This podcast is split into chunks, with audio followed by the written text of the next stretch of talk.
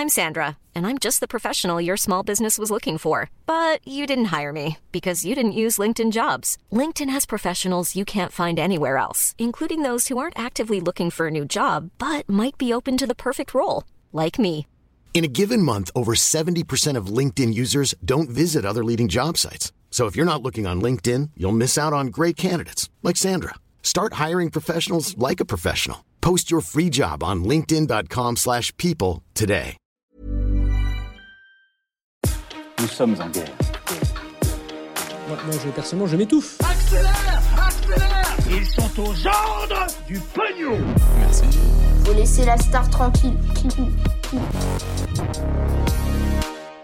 Les élections législatives qui approchent et la confrontation Jean-Luc Mélenchon-Emmanuel Macron qui semble se dessiner, une aide annoncée par le gouvernement pour les personnes les plus modestes ou encore un chargeur universel bientôt imposé en Europe et le reste évidemment euh, des actualités euh, en bref. C'est Lucie Hugo, j'espère que vous allez bien. Comme chaque jour, on est parti euh, ensemble pour une nouvelle plongée dans l'actualité en une dizaine de minutes. Allez, on commence donc avec le sujet à la une de ces actus du jour. On est à J-4 du premier tour des élections législatives. On en a déjà euh, beaucoup parlé euh, sur cette chaîne. Mais donc, on va faire un nouveau point sur les enjeux de cette élection. Alors déjà, recommençons avec le tout début pour que tout le monde soit bien sur la même longueur d'onde. De quoi parle-t-on exactement? Alors les élections législatives, ce sont donc des élections qui permettent d'élire les 577 députés de l'Assemblée nationale. C'est donc une élection très importante car ce sont euh, les députés qui votent les lois. Et donc, si le président de la République obtient une majorité absolue de députés, donc au moins la moitié des 577 sièges, eh bien il est capable de faire voter un petit peu toutes les lois qu'il veut. Ça c'est donc pour le fonctionnement très très simple de l'Assemblée nationale et des élections. Mais donc ce qui est intéressant à voir ces derniers jours, c'est que il y a deux forces politiques majeures qui dominent les sondages ces derniers jours. Il y a d'un côté le mouvement Ensemble, euh, dont fait partie euh, la République en marche, donc le parti euh, d'Emmanuel Macron, mais aussi Modem, Horizon ou encore Agir. Bref, c'est tous les partis qui soutiennent Emmanuel Macron derrière cette bannière donc Ensemble et euh, de l'autre côté, eh bien, on a la NUP ou la NUPES, bref, il y a plusieurs façons de le dire, mais la nouvelle Union populaire écologique et sociale. En gros, c'est l'union de la gauche dont font euh, partie la France Insoumise, Europe Écologie Les Verts, le Parti communiste ou encore le Parti socialiste. Et eh bien, euh, c'est ce mouvement est en l'occurrence mené par Jean-Luc Mélenchon. Et même si les Républicains ou encore le Rassemblement national pourraient avoir un nombre de députés assez important, ça reste assez faible par rapport à ce que pourrait avoir la NUP ou encore eh bien donc le camp d'Emmanuel Macron. Mais alors, est-ce qu'on pourrait vraiment arriver à un scénario de cohabitation comme le suggère eh bien, le camp de Jean-Luc Mélenchon euh, depuis euh, des semaines? Revenons déjà à la définition des choses. La cohabitation, c'est donc quand un camp qui est opposé au président de la République obtient une majorité de députés à l'Assemblée nationale. Donc là, en l'occurrence, ce serait une majorité de députés pour euh, la NUPES si on parle du camp de Jean-Luc Mélenchon.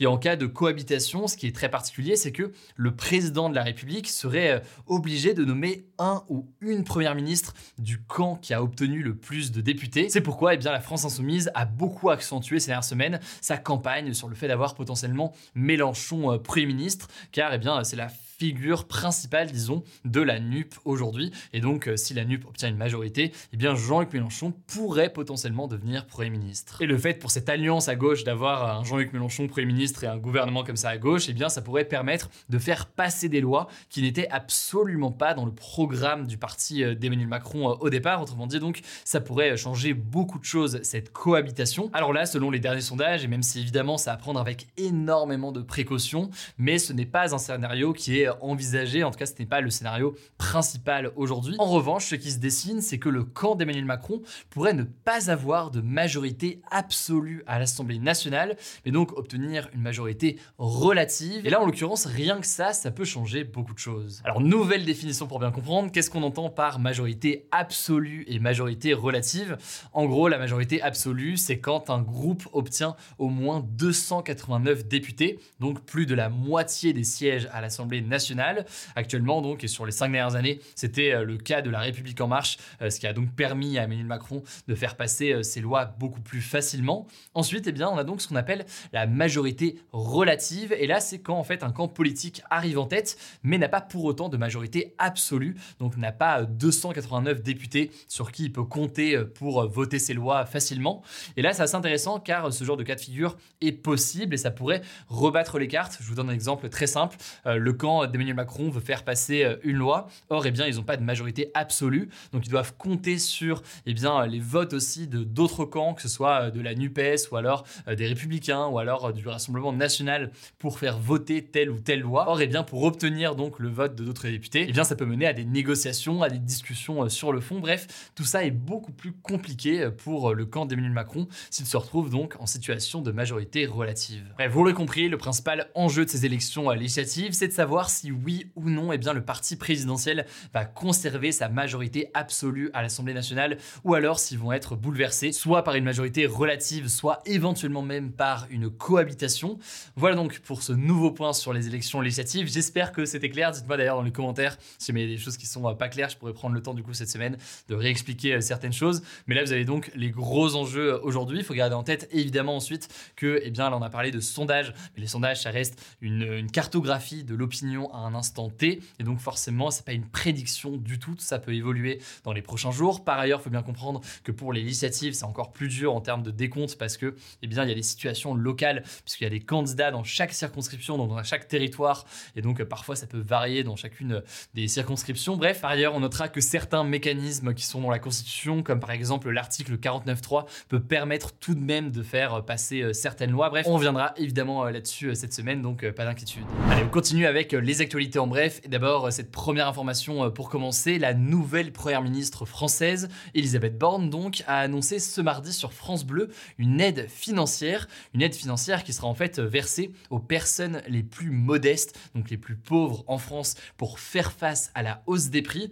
Alors, on ne sait pas encore qui va bénéficier exactement de cette aide, ça va dépendre eh bien notamment des revenus et du nombre d'enfants euh, à charge dans euh, chaque foyer. Mais ce sera donc en fait un versement unique à la rentrée et qui sera versé donc directement euh, sur le compte des personnes concernées. Alors d'après TF1 et LCI, cette aide devrait être entre 100 et 150 euros. Il sera possible d'acheter ce que l'on veut potentiellement avec si on est donc éligible. Évidemment, dès qu'on a plus d'informations, je vous donne les détails. Autre information majeure aujourd'hui, 30 plaintes ont été déposées par 18 familles de résidents d'EHPAD, donc des établissements pour personnes âgées dépendantes. Les résidents en question vivent tous en fait dans des EHPAD du groupe Corian, un groupe français qui gère de nombreux établissements médicalisés partout en France pour les personnes âgées. Alors les familles de ces résidents accusent ce groupe d'EHPAD de mise en danger de la vie d'autrui, de non-assistance à personne en danger ou encore d'homicide involontaire. En gros, hein, pour faire très très simple, ils dénoncent les conditions de résidence indignes pour les personnes âgées et qui peuvent donc gravement parfois euh, les mettre en danger. Alors euh, de son côté, le groupe Corian a répondu en disant qu'il ignorait le contenu de ces plaintes et refusait de faire des commentaires. Autrement dit donc, ils ont répondu, mais en même temps, ils n'ont pas répondu puisqu'ils ne sont pas allés euh, dans les détails. Cette affaire, en tout cas, arrive près de deux mois après les plaintes pour des faits similaires au sein d'un autre groupe d'EHPAD, en l'occurrence au sein des EHPAD du groupe Orpea. Des conditions de vie indignes dans les EHPAD d'Orpea qui avaient été révélées par le journaliste Victor Castanet dans son livre Les Fossoyeurs. Troisième information majeure aussi aujourd'hui, la pollution de l'air dans les métros en France serait en moyenne trois fois pire que celle dans la rue. C'est ce qu'indique une étude réalisée par l'Agence nationale de sécurité sanitaire dans plusieurs grandes villes françaises. Et si la pollution est aussi élevée dans le métro par rapport eh bien, à la rue euh, dans la ville, eh bien, c'est en partie à cause du freinage des métros. Et là, je vais jouer un petit peu euh, c'est pas sorcier pour euh, vous expliquer tout ça. En gros, pour faire simple, lorsque le métro freine, eh bien, il y a une friction mécanique qui abîme donc les différents matériaux utilisés. Et tout ça eh bien, génère dans l'air des particules fines avec beaucoup de fer à l'intérieur. Et donc tout ça entraîne une pollution de l'air dans le métro. Alors les scientifiques manquent encore pas mal de données pour savoir quelles conséquences est-ce que ça pourrait avoir euh, exactement euh, sur la population. Et globalement, évidemment, ça pourrait avoir à long terme eh bien, euh, des effets cardio-respiratoires, avec notamment des complications qu'on peut imaginer, par exemple, pour des personnes asthmatiques.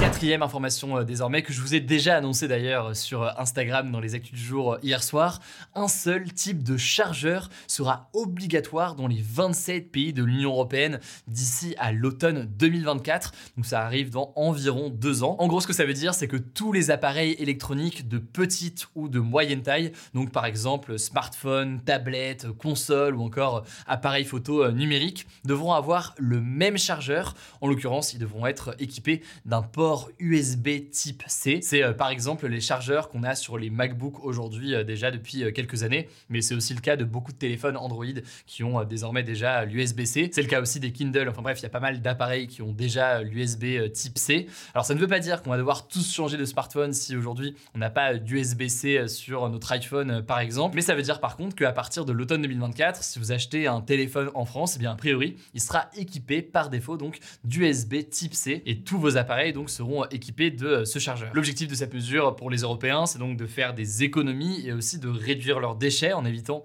d'avoir des chargeurs pour chaque appareil. Après, si on rentre vraiment vraiment dans les détails, il y a des questions de normes sur ces câbles-là, bref, qui sont pas tous à la même échelle aujourd'hui, donc ça on aura l'occasion d'en reparler d'ici à 2024. En tout cas, ça reste un changement absolument majeur, ça évitera peut-être d'avoir 10 chargeurs différents pour 10 appareils différents. En tout cas, Apple qui possède encore son propre chargeur pour les iPhones, hein, donc c'est pas encore le chargeur USB type C sur les iPhones, a critiqué cette mesure et cette initiative de l'Union européenne en disant que eh bien, c'était selon eux un frein à l'innovation.